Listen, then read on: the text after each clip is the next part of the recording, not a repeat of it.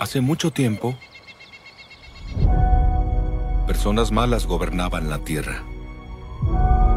Eran seres codiciosos, autodestructivos.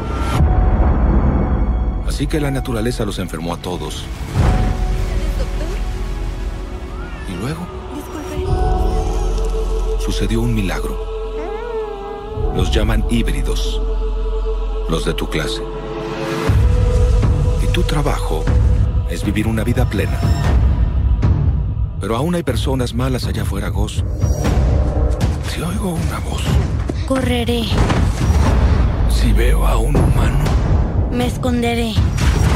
Pero tenemos razones para creer que alojan a un niño animal. Ven aquí, fenómeno.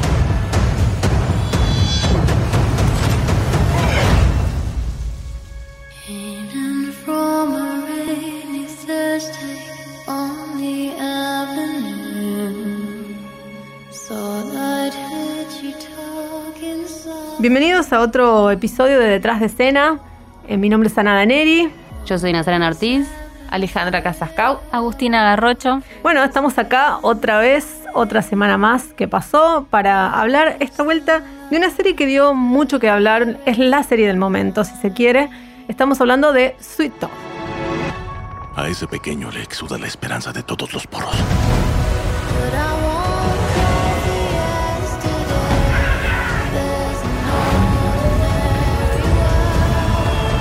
Que este nuevo mundo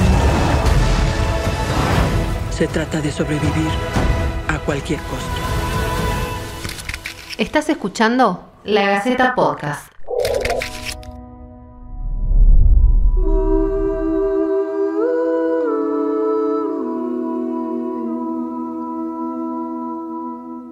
Hace unos días, Jeff Lemire, un autor de cómics canadienses, subió una captura de pantalla en su Instagram. Era un mail del año 2017 que le había mandado un ejecutivo de televisión. Y decía esto. Nadie va a ver un programa sobre un ciervo y definitivamente nadie lo va a producir jamás. Cuatro años más tarde, la serie existe y es un éxito. En varios países del mundo es número uno en audiencias y actualmente es la segunda serie más vista de la Argentina. Producida por el Team Downey, estamos hablando de nada menos que, y me pongo de pie, Robert Downey Jr. y su esposa Susan, Sweet Tooth es una adaptación de un cómic que apareció en 2009 y cuenta la aparición de un misterioso virus muy contagioso que ha matado a una gran parte de la humanidad.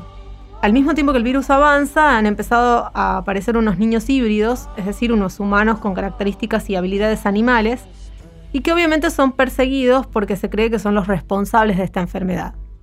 Hablemos un poco entonces de esta serie que yo tengo que confesar que me la devoré. No sé cómo les fue a ustedes. A mí me pareció muy atrapante. No sé qué opinan ustedes eh, por ahí en general. La amé. Desde que la vi, me enamoré del ciervo. Me enamoré. Quiero. ¿Vos porque querés adoptar uno? Quiero uno. Quiero un bebé ciervito. Quiero un chanchito. Algo, no sé. Me encantó la serie, la verdad que por supuesto muy con tonos muy distintos a la serie de la que hablábamos la semana pasada, no, tienen comparación, pero me, la verdad que yo me, me gustó, también la maratoneé, no, no podía, como subieron todas las, todos los capítulos de una sola vez, la, vi de un solo tirón, un domingo, así que enamoradísima de la serie. A mí me entretuvo, la verdad. O sea, la vi en dos noches. No me fascinó, no, no me encantó. Me atrapó y creo que es una serie, Cuidado, en mi opinión, olvidable. Cuidado, me parece NASA, que cuidado, NASA. la semana sí. que viene va a quedar, va a quedar última en lo visto de Netflix. No, NASA, no. Perdón, perdónale. No, no. Para mí sí es muy entretenida, me parece que es ideal para verla ahora tapada con una manta tomando café por el frío, viste que te remite a veces la vestimenta de los personajes con las camisas a cuadros y cosas así. Pero me- lo que me pareció genial es la actuación del, del nene, de Glotón. Creo que eso es también eh, la actuación de él y el vínculo que tiene con el personaje Shepard. Como vos decís, Ale, él el que te conquista. Sí, yo, yo de las actuaciones creo que por ahí no, no son quizás, tampoco ninguno es un, un actor conocido ni, ni nada, no son lo más destacable de la, de la serie. Me parece eh, que está apuntado a un público como eh, juvenil, infantil, infanto-juvenil o quizás todo, todo apto para todo público. Y eso también por ahí quizás es lo que NASA encuentra ahí de, de distante, eh, en que bueno, en que no sé, las, la, desde el relato en la voz en off, por ejemplo, o, o algunos ah, rasgos o sesgos de, de estereotipos que hay en los personajes, también me parece que, bueno, quizás son para otro público, ¿no? Como para más jóvenes. Yo Yo creo que es otra- para, estoy en grupo de tanto para jóvenes, para niños, como, como para adultos, ¿no? Si bien tiene un tono más infantil, un tono de fábula, que es ayudado por ese, por ese narrador omnisciente que a veces es como demasiado explicativo, creo que, que es pa- para todos y todas. Yo lo, que- lo que sí le doy a favor es como el mensaje esperanzador después del mundo post-apocalíptico, ¿no? Es como el ver la ternura, quizás en, en estos niños, en, en Gas, en el protagonista, en un mundo, digamos, que está devastado. Quizás lo que sorprende en esta serie que esa, ese niño tan tierno y esos híbridos, híbridas tan tiernas también, sean la amenaza, ¿no? Lo que amenaza al mundo y lo que la humanidad, el ejército ese de los últimos hombres, trata de, de destruir. Sí, igual ahí es donde yo veo los estereotipos que mencionaba al principio, ¿no? Los buenos son buenos, los malos son malos, están muy caracterizados. El, el villano, este Abbott, es como muy villano. Por supuesto, ahí hay unos puntos medios con el médico, este Sí. personaje que, que, bueno, que tiene un dilema ético y moral en si salvar a su esposa y a costa de qué, Mm. de experimentar con niños, ¿no? Con, con eh, bueno, que tienen, son mitad humanos y que no dejan de ser niños. Quizás ahí es donde entra un poco más, eh, bueno, lo, adu- lo adulto de esto, de tener matices, de tener grises o tener que tomar una decisión. Pero en general la- las caracterizaciones es que no hay, no hay muchos grises, me parece. Shepard me parece que es otro personaje también que puede tener grises, que Mm. es el, como el salvador ahora de Gas, que tiene un pasado bastante sombrío y poco a poco vamos descubriendo su historia, ¿no? ¿Qué le pasó a, a él en realidad? Y pasemos un poco a, a discutir, no sé qué opinan sobre la estética, porque, bueno, eh, esta- ante una serie en la cual prima eh, quizás la, imagen o lo visual de cómo tienen que ser esos híbridos, no sé cómo los encontraron. ¿Son verosímiles, son creíbles, están bien logrados? En el caso de, de Gas, los cuernos y las orejitas son controlados por otra persona. Este, de hecho, mientras grababan, eh, leído una entrevista que le hacían a él y él cuenta que es como era un trabajo en conjunto, ¿no? Él ponía las emociones y ponía la actuación y el, el que los controlaba al- a las orejitas todo el tiempo lo estaba mirando de frente y, le movía, intentaba como hacer o transmitir lo mismo que él estaba, estaba haciendo. Me parece que eso está bastante bien. En general, eh, la- los otros personajes que vemos que son híbridos también están bastante bien, aunque los ojitos del castorcito ese no, no me han gustado demasiado, No, pero el- es como medio el- raro. El castor Castorcito era, era muy medio más raro, o menos. sea, lo- Sí. los movimientos eran Sí. súper, elec- eh, ¿cómo se dice? Robóticos. Sí. Eh, la verdad que se notaba que era un, un, un títere animatrónico, digamos, Sí. que no, no, Me parece que ese, el, como no está bien logrado. Pero creo que es el que el, el único. Después los tiene, otros. tiene unas cosas raras los otros híbridos también, como que, eh, no sé, yo lo noté un poco falso a, lo- a los, a los demás. Hay uno que tiene una melena de león que no, no me lo Que terminé no se los muestra convencer. mucho no se los tampoco. ve tanto. fueron están dos ahí planos. Fueron dos planos. plano también. Ese bebé, sí. bebé medio cabrita también. Estaba bien el bebé. Sí, estaba muy bien. El hijo de Shepard. O la hija de Shepard. También en la imagen me parece que tampoco se hace tanto foco como en las características puntuales de los híbridos, sino que Mm. hay mucha naturaleza, muchos espacios como muy grandes. Ha sido filmada en Nebraska eh, por los paisajes y también por, por una elección de. porque fue filmada en pandemia el año pasado. Bueno, ahí en este caso, el escritor del cómic tuvo mucho que ver en todo el proceso de filmación, de en la adaptación del cómic a la pantalla. Eh, y él lo que él es canadiense y él quería que un poco se vea todo eso eh, o que sea parecido a Canadá, ¿no? Tiene el tema, todo el tiempo se muestran montañas, está como, como bien inspirado de alguna forma en ese deseo de él de que en algo se parezca a Canadá. Toda esta decisión estética fue como parte todo esto que estamos hablando de los híbridos, de lo artesanal. Fue para una decisión del director para seguir en conjunto con el, con el cómic, ¿no? Porque el cómic también es, es ilustrado a mano, súper artesanal y me parece que eh, el director quería seguir con esa propuesta y me parece, me parece que lo logra bien, eh, a pesar de, bueno, como estas pequeñas cosas que nos llaman la atención por ahí. Y, y ahí cuéntame, vos, Agu, tenés un poco más claro en qué se diferencia o en qué se parece a- al cómic. Creo que el cambio más significativo, que más se nota a primera vista, es que el cómic es mucho más oscuro y muchas veces mucho más explícito con los hechos que suceden, ¿no? Esto tiene que ver también con que el cómic es de DC, de la colección Vértigo, que está hecha para adultos, y esta adaptación que, que hicieron es apta para todo público. Claramente apunta a otro público mucho más familiar o mucho más infantil. Bueno, la mayoría de los cambios que hay entre el cómic y la serie vienen con los personajes. El padre en la serie está interpretado por un actor cómico y es mucho más alegre que el padre que aparece en el cómic, donde es un fanático religioso que educa a Gas diciendo que la enfermedad es un castigo divino para acabar con los malos y describiendo el mundo exterior como el infierno que está lleno de fuego por doquier, que un poco también lo hace el padre, ¿no? Por eso Gas todo el tiempo se pregunta, ¿dónde están todos los incendios que mi papá me decía? Pero dándole como otro sentido. El padre también escribe un, un libro como escribe el padre de Gas, pero en este escribe profecías y lo que sucede con el mundo y la importancia que va a tener Gas en él.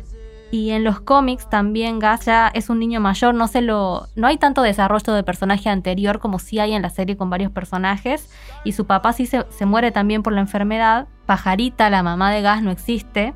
Gas sabe desde el principio que su mamá, su mamá entre comillas, ha muerto porque él ha sido clonado y el padre le ha mentido, le ha contado una historia en la cual su ex esposa, que se muere por la enfermedad, era la mamá de Gas también. Entonces cuando él sale, cruza este cerco, no tiene este camino de iniciación que tiene el personaje de Gas, no va en busca de respuestas, sino lo que hace es ir a tratar de salvar a los híbridos. Y yendo ya hacia un poco hacia el final de la serie, en el cómic eh, la raza humana muere y los híbridos se quedan con el planeta. No creo que ese sea un final posible quizás para, para esta serie que es mucho más familiar y mucho más esperanzadora quizás. Seguramente terminan conviviendo en paz tanto híbridos como humanos. Sí, de hecho, de eso quería que hablemos, chicas, porque la serie termina y nos deja esperando una segunda temporada como locos. No, no cierra nada, no cierra sí. nada. No, no cierra nada. Te deja Incluso- ahí en el mejor momento. Incluso en, en el final, que vos ves que ya todas las historias se, se encuentran en una, termina. Claro, uno por fin está esperando, empezar. uno está esperando la reunión de todos los, de todos los personajes en un solo lugar y llega y se termina. Sí, sí, y no hay ninguna resolución de, de los conflictos centrales, ¿no? De eh, el médico que está buscando la cura, ni de Wendy que termina siendo secuestrada, y, y bueno, y su madre desesperada en la búsqueda, y, y Gas también secuestrado. Bueno, es un final sí. terrible, terrible, pero nos deja todo abierto para una segunda Claro, da temporada. pie a un montón de resoluciones, como que apareció Pajarita, eh, Shepard está vivo, la hermana de Osa es Wendy, Wendy y Gas están juntos. Muy de telenovela todo, Así- ¿no? Justo, justo. terminar así. De todas formas, la voz en off avisa todo el tiempo que son personajes que se van a juntar, que son personajes que tienen mucha relación. Y que sus historias se, se van a encontrar en algún sí, sí, momento. Bueno, y, y con respecto a eso, eh, Netflix todavía no se ha pronunciado con respecto al estreno de una segunda temporada. Sabemos que la plataforma espera un par de semanas eh, a ver cómo le van a audiencia, en críticas a, a la serie para largar el estreno de la segunda temporada. Esta serie se estrenó el 4 de junio, ya hace dos semanas casi, este, así que por estos días Netflix va a estar anunciando una, una nueva temporada porque le estuvo yendo bien en críticas, bien en audiencia, tiene un 94% de, positividad en Rotten Tomatoes. Se dice que la tendremos para el verano del próximo año. Lo que hay que agregar es que la rapidez de Netflix al momento de sacar esta, esta serie, porque solo se demoraron cinco meses desde que rodaron la serie hasta que la, la estrenaron, ¿no? Y no me parece nada irrelevante eh, el hecho de que esta serie haya cobrado tanta, tanto vuelo y se haya popularizado tanto, siendo que está hablando de una pandemia, ¿no? Estamos en un contexto en el cual a todo nos suena los virus, nos suena, eh, bueno, el... Cuarentena. Cuarentena, desarrollos médicos, eh, barbijos. La persecución a todo. veces. persecuciones, discriminaciones, ¿no? Ah, hay como un montón de temas que, por supuesto, tratados desde un punto de ficción y, mucha ficción, me parece en este caso. Eh, bueno, nos toca de cerca. En fin, ¿la recomendamos o no? Por supuesto que la recomiendo. Obvio, es una de las mejores series que he visto en el último tiempo, Nazaret.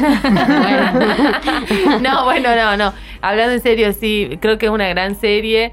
Eh, me parece que a mí me, me encantó muchas cosas, pero principalmente que tiene alguna esperanza en, en toda la historia. Si bien sí habla de una pandemia, creo que eso queda más en un segundo plano porque la historia va va es más o sea todo lo que es más importante que es el personaje del nene su historia y todo es lo principal la pandemia existe pero existe como ahí a lo lejos un poco y también tiene un, mensaje muy importante con respecto a la naturaleza, al cuidado del planeta. Eh, es- esas cosas me parece que, que para cualquier edad siempre son importantes porque tanto los adultos como los niños todo el tiempo podemos aprender a cuidar un poco mejor el planeta. Nada, véanla porque la, la actuación de él es lo mejor que tiene la serie. Bueno, la recomendamos entonces a la serie, vayan a verla. Eh, y esperamos que les haya gustado un poco esta recomendación. Por ahí si tienen sugerencias o quieren, eh, bueno, mandarnos la serie de la que, o, o la película que están viendo y de la que les gustaría que, que hablemos en este podcast, vamos a estar encontrándonos la semana que viene en otro Detrás de Escena. Esto fue La Gaceta Podcast.